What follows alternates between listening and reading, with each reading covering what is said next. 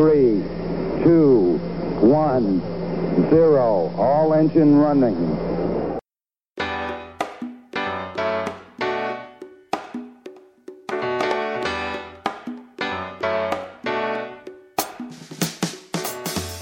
Hallo und herzlich willkommen zurück zu einer neuen Episode von Rocket Engineers, dem Karriere-Podcast für Ingenieurinnen und Ingenieure. Hier gibt's Tipps, Tricks und Hacks von erfolgreichen Ingenieuren in Führungspositionen, um deiner Karriere neuen Schub zu verleihen. Wenn dir der Podcast gefällt und du Rocket Engineers unterstützen möchtest, dann lass uns einfach ein Abo da oder hinterlass uns bei iTunes eine Bewertung. Du kannst uns auch gerne immer kontaktieren unter lennart-w-hermann.de. Link findest du auch in den Show Notes und kannst uns dann eine Nachricht schreiben, falls es Themen gibt, die dich besonders interessieren oder falls du Tipps oder Verbesserungsvorschläge für den Podcast hast. Wenn du keine Episoden oder Neuigkeiten rund um Rocket Engineers mehr verpassen möchtest, dann kannst du uns auch gerne auf LinkedIn folgen. Den Link findest du natürlich auch in den Show Notes. Genug der langen Vorrede, jetzt geht's los mit der heutigen Episode. Sehr, sehr spannenden Gast haben wir heute dabei, der im Bereich Medizintechnik tätig ist. Gerade in der letzten Zeit ja vielleicht ein bisschen mehr in den Vordergrund gerückt, dass Medizintechnikhersteller ja auch sehr, sehr interessante Arbeitgeber im Ingenieurwesen sein können. Deswegen freue ich mich sehr, dass er dabei ist. Herzlich willkommen, Kilian Reuss.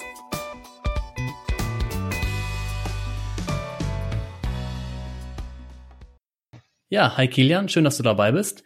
Es ist sehr, sehr interessant, dich heute dabei zu haben, weil ich tatsächlich in den letzten Wochen zwei Mails von Zuhörern bekommen habe, die beide gesagt haben, sie würden gerne mal jemanden aus dem Medizintechnikbereich hier bei Rocket Engineers hören, der ein bisschen darüber berichtet. Insofern passt es perfekt, dass du jetzt hier bist. Kilian, erklär uns mal so ein bisschen, was macht Medical Magnesium eigentlich und was machst du bei Medical Magnesium? Ja, erstmal von meiner Seite aus auch vielen Dank für die Einladung. Ich habe mich sehr gefreut, hier ein paar Worte sagen zu dürfen. Die Medical Magnesium GmbH ist ein, ähm, ja, eine Startup, eine Ausgründung aus der RWTH in Aachen. Wir entwickeln resorbierbare, also sich im Körper auflösende Implantate für die Medizintechnik, insbesondere für die Orthopädie und Unfallchirurgie und verwenden dabei eine Werkstofftechnologie ähm, aus einer Magnesiumlegierung mit einer Oberflächenumwandlung. Ähm, und das ganze Ziel oder das Ziel, das wir haben, ist, Chirurgen und Orthopäden Implantate bereitzustellen, die nach abgeschlossener Frakturheilung sich von selbst wieder auflösen. Das ist etwas, was es teilweise schon gibt auf Basis von Polymerlösungen, aber insbesondere die Festigkeit von eines Metalls mit der Fähigkeit, sich aufzulösen, ist quasi das Neuartige, was wir entwickeln und jetzt auch durch die Zulassung bringen, was immer ein großes Thema in der Medizintechnik ist und jetzt dann ähm, ja, bald hoffentlich in den ersten Patienten auch bekommen. Und meine Rolle dabei ist, ich bin von selbst von Hause aus Wirtschaftsingenieur, jetzt seit knapp vier Jahren als einer der beiden Geschäftsführer für die Bereiche Produkte, Technologie und alles, was die Außendarstellung, also Vertrieb, Marketing, ähm, Öffentlichkeitsarbeit zuständig. Und wir teilen uns da zu zweit auf mit meinem Mitgründer Florian, der den Bereich der Zulassungen in Fachjargon quasi Regulatory Affairs und Clinical Affairs leitet, sowie auch die Finanzen. Ja, wir sind so seit vier Jahren jetzt unterwegs und von einem Exist Gründerstipendium, das ist ein Programm, wo Hochschulausgründungen ein Jahr lang durch ein Stipendium des Bundes gefördert werden, zu einem Unternehmen jetzt, kann man denke ich mal so sagen, mit äh, knapp sieben Mitarbeitern und ähm, mit allen, wenn alle da sind, so ungefähr 15 Leuten ähm, ja, gewachsen. Ich kann mir das also so vorstellen, wenn ich jetzt einen Bruch irgendwo habe und das muss, man kennt das also so Bilder, man kriegt dann ja so, ich sage jetzt mal ganz laienhaft Nägel irgendwie in den Knochen rein ähm, und ein Implantat von euch würde sich dann theoretisch schon selbst resorbieren und ich spare mir dann diesen diese quasi zweite OP, wo ich diese Nägel raushole oder wie genau ist das, wie genau funktioniert das? Exakt, ja, zum Beispiel ähm, Handgelenksfrakturen, also Radiusfrakturen, wie der Knochen im medizinischen Jargon heißt. Ähm, Fraktur beim Inlineskaten, Snowboarden, ähm, ja, oder auch einfach im Alltag ganz häufig. Dann wird in den allermeisten Fällen ein Titanimplantat implantiert mit äh, verschiedenen Plattengeometrien, aber eben auch Schrauben, also meistens eine Platte mit ungefähr sechs Schrauben aus Titan, die dann sechs Wochen ähm, dazu zuständig ist, den Knochen in Position zu halten, bis der wieder ähm, verheilt ist, also seine, die Fraktur wieder durch natürliches Knochengewebe ersetzt wurde. Und dann wird das meistens nach etwa sechs bis zwölf Monaten in einer zweiten Operation wieder entfernt. Man muss da so ein bisschen trennen. Es gibt Indikationen, also ähm, ja, medizinische Probleme oder Verletzungen, wo Implantate sehr häufig wieder entfernt werden müssen, zum Beispiel im Handgelenk, weil es dort zu Sehnenirritationen oder Ähnlichem führt. Es gibt aber auch Bereiche, zum Beispiel im Becken oder im Hüfte, wo eben Implantate auch einfach belassen werden können.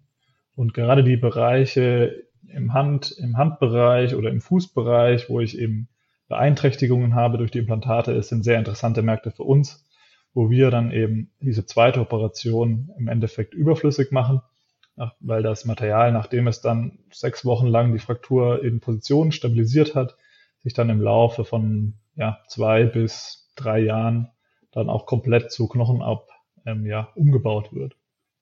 Das geschieht über einen äh, physiologischen Korrosionsprozess im Endeffekt, rostet das äh, Leichtmetall innerhalb des Körpers und wird dann zu Magnesiumoxid ähm, abgebaut, was einen sogenannten osteopromotiven oder knochenwachstumsfördernden Effekt hat, sodass sich dann meistens sehr starke feste Knochenstruktur wieder bildet was sehr vorteilhaft ist, falls es zu wieder zu Frakturen kommt oder eben ähm, auch für die äh, langfristige knöcherne Ausheilung. Das ist echt ein super spannendes Thema.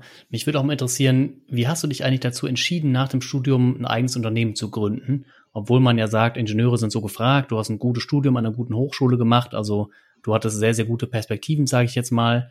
Warum hast du dich dann dazu entschieden, Unternehmen zu gründen?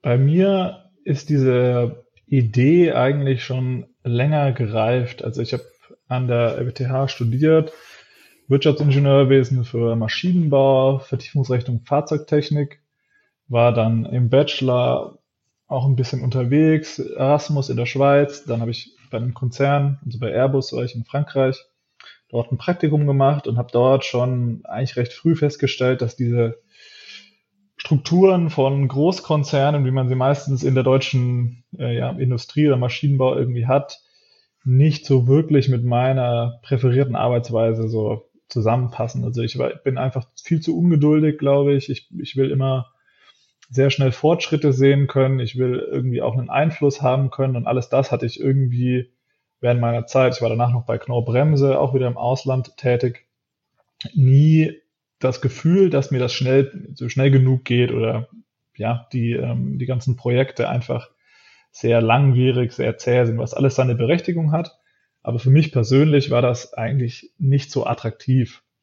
Und ähm, die Frage, die du, wie du sie formuliert hast, ich habe mich eigentlich nicht ähm, quasi gegen gute Aussichten ähm, entschieden, sondern ich habe auch jetzt das Gefühl und ähm, ich glaube da auch fest dran, das, was ich diese Entscheidung selber dann in ein sehr ungewisses Arbeitsumfeld im Endeffekt zu gehen, mit sehr einerseits sehr großem Potenzial, aber sehr ähm, ja, großem Risiko auf der anderen Seite, war für mich die absolut richtige Entscheidung, weil ich unglaublich viel gelernt habe. Also ich glaube nicht, dass es irgendeinen anderen Job gibt, bei dem man an einem Tag von einem Patentanwaltstelefonat über ein, ähm, ja, ein Gespräch mit einem Werkzeugmacher aus dem tiefsten Schwarzwald, der eine ganz andere Sprache spricht, zu einem ja, Startup-Förderung, der Wirtschaftsförderung des Landes, über einen Universitätsklinikumsdirektor und dann noch ein äh, Personalgespräch mit einem neuen Mitarbeiter führen muss, dass es irgendeinen Job gibt, der diese ganzen Sachen vereint. Und ähm, da einfach unglaublich viel Potenzial ist, sich da ähm, ja daran weiter zu wachsen und immer wieder weiter zu lernen. Und ähm, ich glaube, es gibt eigentlich nach der Universität keine bessere Ausbildung, als selbst dann äh, ein Unternehmen mal zu gründen, ob das dann erfolgreich oder nicht so erfolgreich ist. Das ist dann, ähm, sieht man dann in der Nachbetrachtung, aber währenddessen lernt man auf jeden Fall unglaublich viel. Und ähm, das würde ich auch jedem ans Herz legen, das einfach mal zu probieren.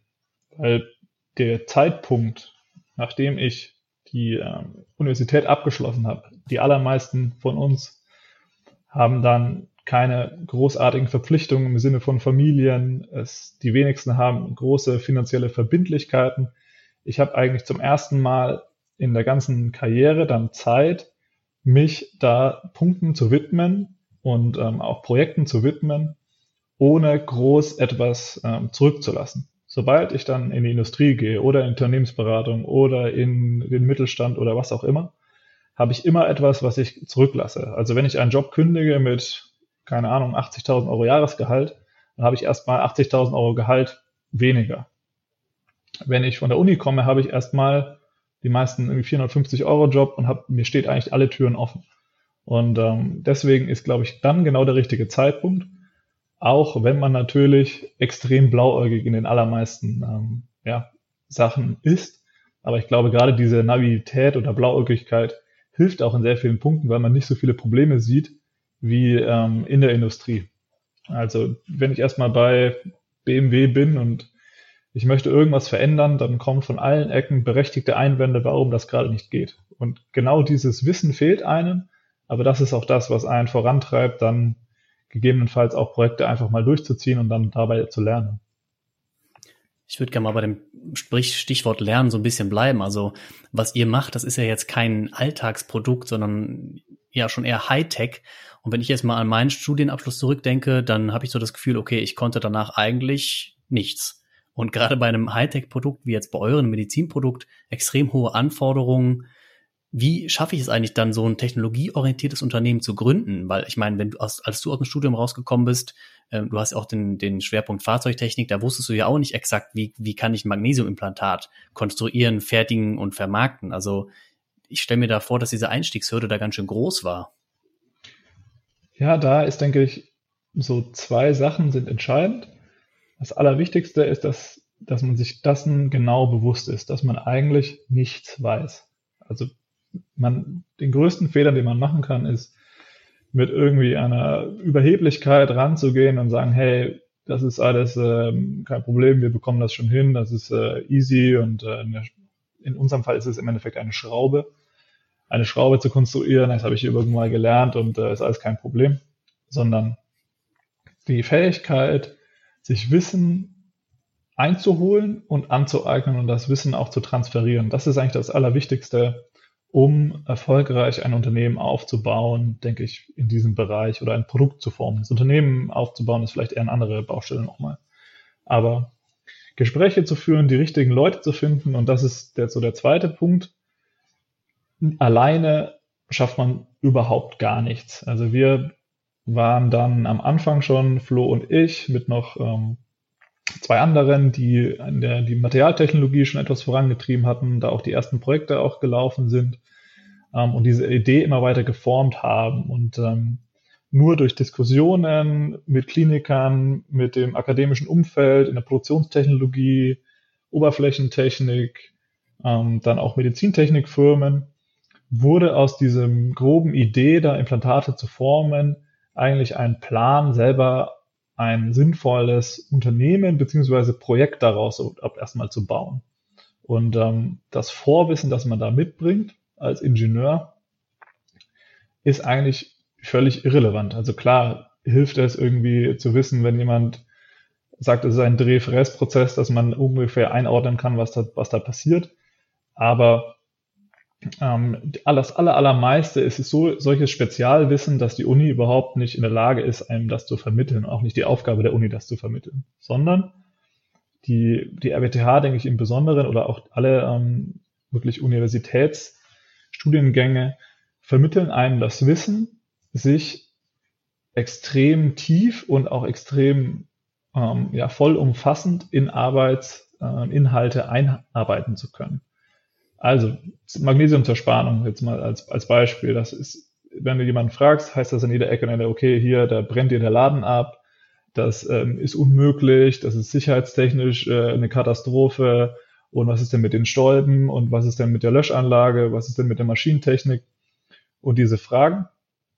Und wenn man dort mit einem, sag ich mal, gesunden Optimismus rangeht sagt, okay, es gibt Menschen auf dieser Welt, die Magnesium zersparen und erfolgreich und sicher und auch reproduzierbar gut, dann muss es einen Weg geben. Und dieses Wissen steht meist oder in den wenigsten Fällen in irgendwelchen Büchern, sondern es ist irgendwo verborgen bei einem Maschinenanlagenhersteller, ähm, der eben schon mal eine Maschine für Magnesium gebaut hat. Dann sehr viel gesunder Menschenverstand. Wenn eben Magnesium sich entzündet, bindet es eben Sauerstoff aus allen Bereichen, also aus Wasser, aus CO2 und so weiter. Das heißt, ich brauche eine Löschanlage, die eben sauerstofffrei arbeitet. Also Argon-Löschanlage dazu. Sicherheitsbedenken ausräumen, indem man Sicherheitskonzepte, Risikobetrachtungen und so weiter durchführt. Und das ist eigentlich ein ganz schönes Beispiel, nochmal auf den Punkt zurück, oder vorher zurückzukommen. Das ist eben was, wo man eben rangeht und sagt, okay, ich brauche das und arbeitet sich ein, sucht sich sehr viele Partner, mit denen man das irgendwie bespricht, indem man das macht und hat aus, dem, aus der Uni eigentlich dieses Grundverständnis, wie man Probleme löst und eben nicht zu früh aufgibt. Und ähm, jetzt habe ich ein bisschen den Faden verloren, aber der Punkt ist so ein bisschen, wie, wie kann ich das, was ich in der Uni gelernt habe, übertragen? Und äh, ich glaube, in der Uni hat man gelernt, sich vor Problemen einfach nicht zu verstecken, sondern ähm, diese einfach strukturiert anzugehen. Und ähm, das klappt bei uns in den letzten vier Jahren als Team gemeinsam eigentlich sehr gut. Also du sagst, man soll auch, wenn man so ein Hightech-Produkt hat oder eine Idee hat, die erstmal sehr, sehr schwierig klingt, da keine Angst haben, sondern einfach mal loslegen und äh, man kriegt das schon irgendwie hin, vielleicht wenn man die Probleme einzeln angeht, ähm, aber keine Angst haben, sondern einfach mal versuchen, selbst wenn das Produkt an sich jetzt sehr komplex ist wie bei euch. Genau, also ich denke, das ist der, der ganz entscheidende Punkt, einfach mal loszulegen. Also ob das dann klappt, war jetzt mal dahingestellt. Es klappt in den seltensten Fällen mit dem ersten Versuch oder dem ersten Plan, den man hat. Aber als, als kleine Firma, wir können relativ einfach sehr grundlegende Sachen auch nochmal überarbeiten. Also Gewindeformen, Werkzeugtechniken oder auch mal ähm, andere Werkzeuge oder eben Verpackungsdesigns, weil wir einfach nicht so festgefahrene Prozesse haben, die ähm, mhm die dann äh, in vielen Unternehmen einfach irreversibel sind, beziehungsweise so hohe Kosten damit verbunden sind, das irgendwie nochmal umzuwerfen. Und ähm, wenn man so ein Projekt startet, dann lernt man bei, an dem Projekt so viel und muss eben immer diese Flexibilität mitbringen, nochmal Expertise, die von extern oder eben dann auch von intern, wenn man sich damit beschäftigt, nochmal reinkommt, dann auch nochmal einfließen zu lassen und diesen, diesen Kopf quasi immer oben zu halten und sagen, hey, was ist unser Ziel? Unser Ziel ist ein Magnesium, ja, zum Beispiel eine Magnesiumschraube in die Mittelhand zu bekommen. Was brauche ich dafür? Und ähm, das, die, diese Schritte durchzugehen und zu sagen, hey, wir sind so gestartet mit, was weiß ich, einer Blisterverpackung, haben festgestellt, Blisterverpackung geht nicht, wir müssen auf einen Beutel ähm, wechseln. Dann sind wir beim Beutel, dann kommt äh, der Steriliseur und sagt, ja, das geht aber nicht, dann müssen wir wieder zurück zum Blister. Und diese Offenheit und diese ähm, Flexibilität, das ist eigentlich genau der Vorteil von, von einem jungen Unternehmen oder einem Startup, weil eben da nicht so viele Kosten dran hängen, da hängt nicht so ein riesiger Rattenschwanz an, ähm, an Entscheidungen und an ähm, involvierten Partnern oder Teilen von ähm, anderen Unternehmen dran, sondern man kann da sehr dynamisch arbeiten und dann arbeitet man sich quasi so Schritt für Schritt zu diesem Ziel eben eine Schraube in die Mittelhand zu bekommen. Und je weiter man kommt, desto mehr ähm, hat man auch die, die nachfolgenden Schritte schon bearbeitet. Also wenn ich am Anfang dastehe und sage, ich brauche aus einer Stange eine Schraube und irgendwann muss die in die Klinik, wenn ich diese ganzen Zwischenschritte daneben mache, Zulassung, erst, äh, erste Operation, wie kommt, äh, wie wird das abgerechnet und so weiter, hat man, glaube ich, also zumindest bei uns am Anfang war das sehr holprig und hinten raus wurde der Prozess eigentlich immer klarer und immer strukturierter, weil man sich währenddessen immer wieder mit den folgenden Schritten auch beschäftigt. Kurze Unterbrechung, einmal kurz Luft holen. Falls du dein Studium bald beendest oder aus anderen Gründen ein Jobwechsel für dich ansteht, dann schau mal bei Get in Engineering vorbei. Das ist ein Portal speziell für Ingenieure, das den Arbeitsmarkt abbildet und dir sehr, sehr viele Informationen rund um Bewerbungen, Arbeitsmarkt und Karriere im Ingenieurwesen gibt. Den Link findest du natürlich wie immer in den Show Notes. Jetzt geht's weiter. Viel Spaß mit dem restlichen Interview. Du hast eben von, von Kosten auch gesprochen. Ich würde gerne mal beim Thema Kosten bleiben, weil ich besonders im Ingenieurwesen häufig das Gefühl habe, dass es eine hohe Einstiegshürde gibt, gerade wenn man eben physische und auch komplexe Produkte entwickelt. Weil das dann in der Regel sehr kapitalintensiv ist. Also wenn ich jetzt nicht unbedingt einen kleinen 3D-Drucker, das ausreicht, sondern ich brauche eine Maschine, ich brauche, wie du eben gesagt hast, ein Drehfräszentrum vielleicht, ich brauche Material, das ist alles sehr komplex, sehr kapitalintensiv wie habt ihr diese Einstiegshürde gemeistert oder wie stehst du generell dazu, wenn ich jetzt die Aussage treffen würde, im Ingenieurwesen ist es besonders schwer zu gründen, weil man eben immer so viel Kapital am Anfang braucht? Also grundsätzlich ist die, ist die Aussage, denke ich, korrekt. Also es ist Kapital notwendig, um eben voranzukommen. Die, die, ähm, ja, das Problem so ein bisschen ist, dass immer Industriebudgets eins zu eins übertragen werden auf ein Startup-Budget. Und das ist, ähm, glaube ich, nicht richtig, sondern man kann als Startup, wenn man sich ähm, erstens gut vernetzt und zweitens ähm, sich, glaube ich, auch immer wieder die richtigen Fragen stellt und auch hinterfragt, eben auch extrem viele Kosten ähm, auch einsparen. Aber ja, du hast recht, ähm, es bedarf irgendwann mal nicht wegzudiskutierbaren Kosten. Und bei uns, ähm, wir sind dann gestartet erst mit dem Stipendium, das war also die erste Finanzspritze, die wir bekommen haben, das ähm, Bundesministerium für Wirtschaft und Energie, sogenanntes Exist Gründerstipendium hatten wir damals. Und ähm, haben dann uns auch ja, damit beschäftigt, die Finanzierung für unser, für unser Vorhaben quasi aufzustellen und haben dann am Ende dieses langen Prozesses von, also wir hatten wirklich alles da, von amerikanischen Venture Capital Gesellschaften über arabische ähm, Darlehensgeber, über ähm, ja, die wildesten ähm, Konstrukte in China, sind wir dann eigentlich bei ganz, ganz happy oder auch sehr glücklich mit einem Partner aus dem süddeutschen Raum. Das ist der Inhaber einer sehr großen mittelständischen deutschen Firma, der uns eben mit ähm, Kapital unterstützt hat in einem, ja, denke ich, sehr sinnvollen Rahmen, so dass wir die, die ersten Jahre jetzt genug Zeit und genug ähm, ja, Muße haben, die Produkte eben auch nicht nur schnell auf den Markt zu bringen und so, so viel wie möglich zu verkaufen, sondern eine vernünftige wissenschaftliche Herangehensweise zu verfolgen und die Produkte auch von A bis Z durchzudenken, so dass sie dann im klinischen Einsatz in, in unserer Erwartung auch sehr erfolgreiche Ergebnisse erzielen. Und ähm, der Vergleich im Ingenieurwesen ist das besonders schwierig. Ich denke ja, aber der Vorteil ist, dass es dass der, der Prozess deutlich strukturierter und deutlich planbarer ist. Also ich kann in der, in der, im Ingenieurwesen eigentlich sagen, okay, das ist mein Ziel, das ist mein Produkt, das brauche ich dafür. So viel ähm, Mittel sind dafür, denke ich, notwendig. Und wenn ich das geschafft habe, insbesondere Medizintechnik, diese langen regulatorischen Prozesse zu durchleben, dann auch ähm, Werte vorweisen kann. Also ich habe dann zertifizierte Produkte und wenn diese in der Klinik ähm, funktionieren, dann habe ich auch wirklich Wert geschaffen. Und ähm, zum Beispiel der, das andere Extrem, der irgendwelche digitalen Geschäftsmodelle, wo ich eben sehr schnelllebig bin, wo ich teilweise das Timing noch viel wichtiger ist, wo ich ähm, ständig mein komplettes Produkt hinterfragen muss. Ich muss es ständig immer wieder einen kompletten ähm, ja, Pivot oder ein komplettes Umdenken wieder implementieren. Ich kann deutlich schneller Umsätze generieren, ich kann deutlich schneller auch an den Markt kommen, ich kann mehr, mehr User-Feedback reinholen, aber ich bin auch ständig unter diesem Druck von der quasi in der innerhalb auch des, des Wettbewerbs, in dem Konkurrenz, ähm, eben alles auf Reichweite auszusetzen. Und das ist auch extrem teuer. Also Marketing-Ausgaben ähm, oder eben andere große Investitionen in, ähm, in Kampagnen und so weiter. Das haben wir alles eher weniger. Dafür haben wir natürlich mehr technische Infrastruktur und so weiter und so fort. Aber um dein, dein Beispiel nochmal aufzugreifen, ich muss erstmal in eine Anlage investieren. Das ähm, ist bei uns natürlich auch passiert irgendwann.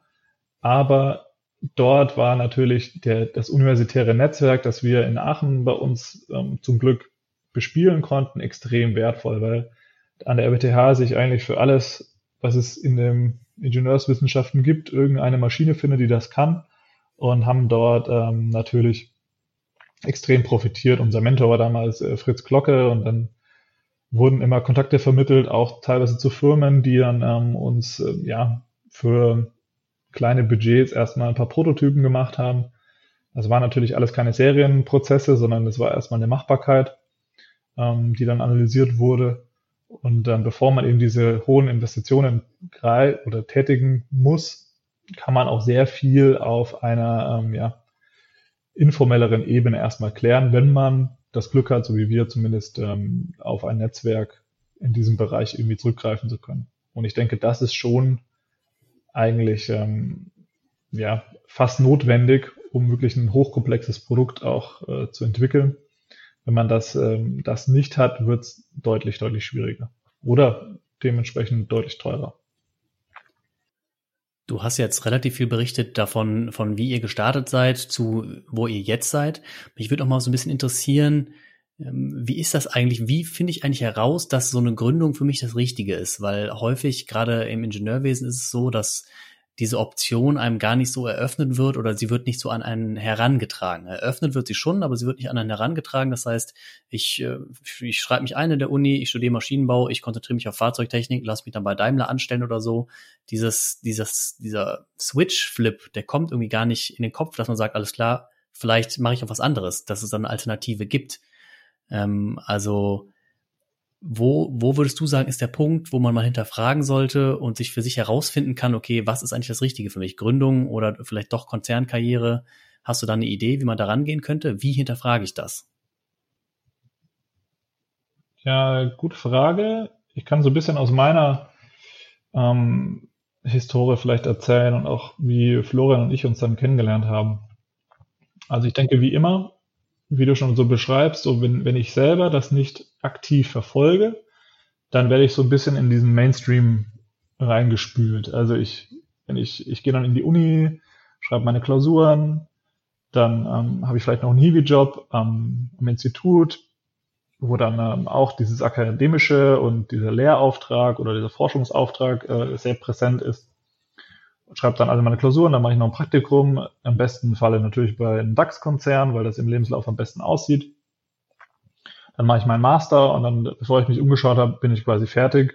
Und ähm, das, was als erstes auf der Hand liegt, ich bewerbe mich da bei meinem DAX-Konzern, wo ich mein Praktikum gemacht habe, weil da hat es mir gut gefallen und da sind die, die Aussichten auf äh, ein entspanntes, aber dennoch, denke ich, forderndes Arbeitsumfeld, denke ich, äh, ja, gegeben. Und wie, wie komme ich mit diesem Thema Gründung in Kontakt? Es wird dir niemals eigentlich vorgespannt oder es wird dir niemals ähm, ja, vorgelebt, sondern du musst das aktiv selber suchen und auch aktiv, denke ich, dort Interesse haben. Also die, ich denke, die seltensten Leute werden irgendwie nach der Uni sich denken, oh, was mache ich jetzt? Mache ich jetzt Industriekonzern oder mache ich eine Gründung? Sondern die allermeisten, die ich, die ich kenne, die in diesem Startup-Umfeld sind, die tragen diesen Gedanken schon sehr, sehr lange in sich. Und welche Methoden oder welche Mittel gibt es da, um diesen, diesen Gedanken weiter zu reifen oder zu, zu formen? Es gibt unglaublich viele Angebote von ähm, ja, Startup-Programmen des Landes, der Stadt, der Uni auch. Also Florian und ich haben uns auch kennengelernt in einem ähm, ja, ja, wie sagt man, einem Kurs oder einem, ähm, ja, einem Fach des Gründerzentrums, wo wir gemeinsam Fallstudien gelöst haben für Unternehmensberatung.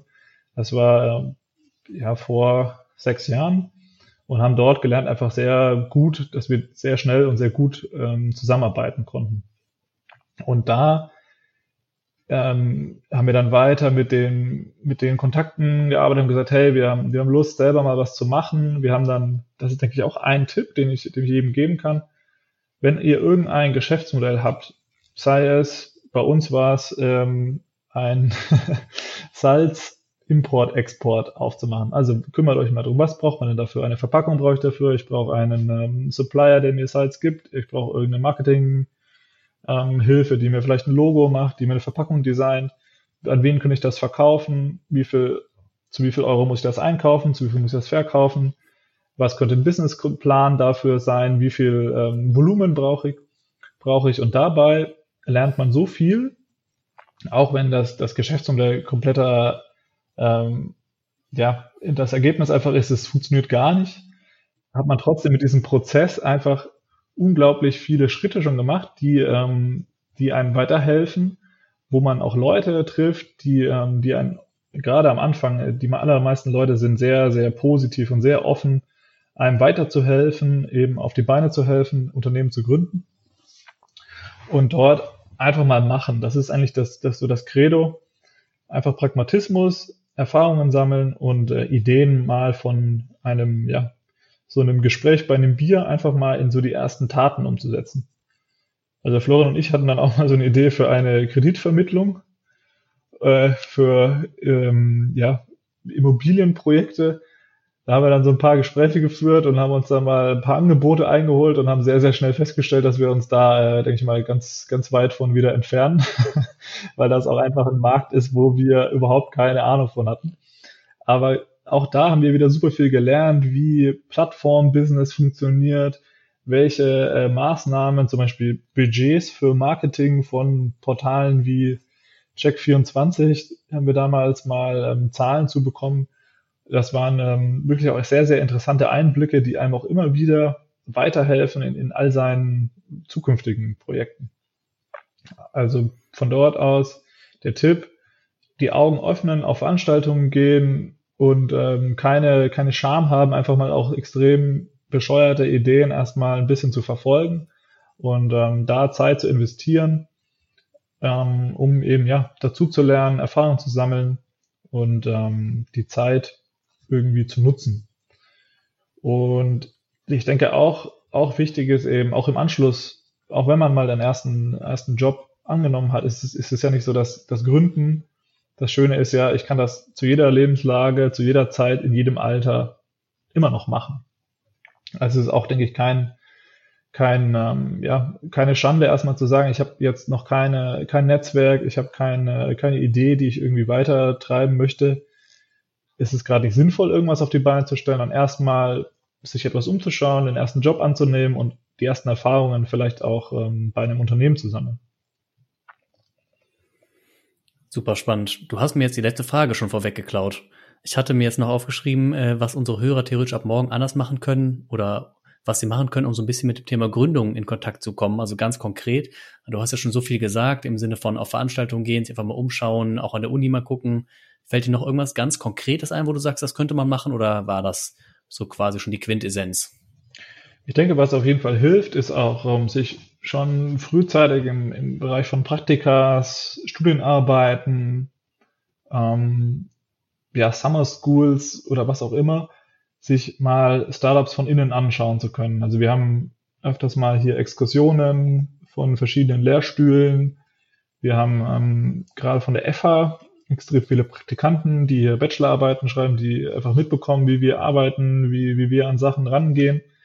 Das, denke ich, deutlich unterschiedlich ist zu der Medizintechnik, die in vielen Fällen in Deutschland halt sehr, sehr konservativ ist oder sehr ähm, traditionell aufgestellt ist. Ähm, ansonsten eben, wie gesagt, bei Wettbewerben teilnehmen, Geschäftsmodelle mal von A bis Z durchdenken, auf Stammtische gehen, sich engagieren in studentischen Vereinen. Da gibt es sehr viel, was läuft in, in verschiedenen Universitäten, so Art äh, Entrepreneurship Center oder Clubs.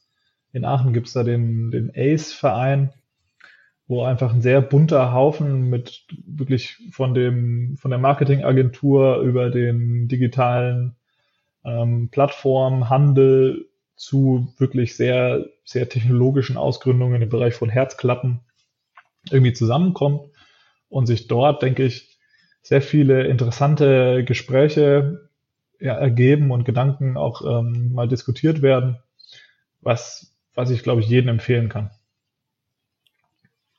Top, stark. Danke, Kilian.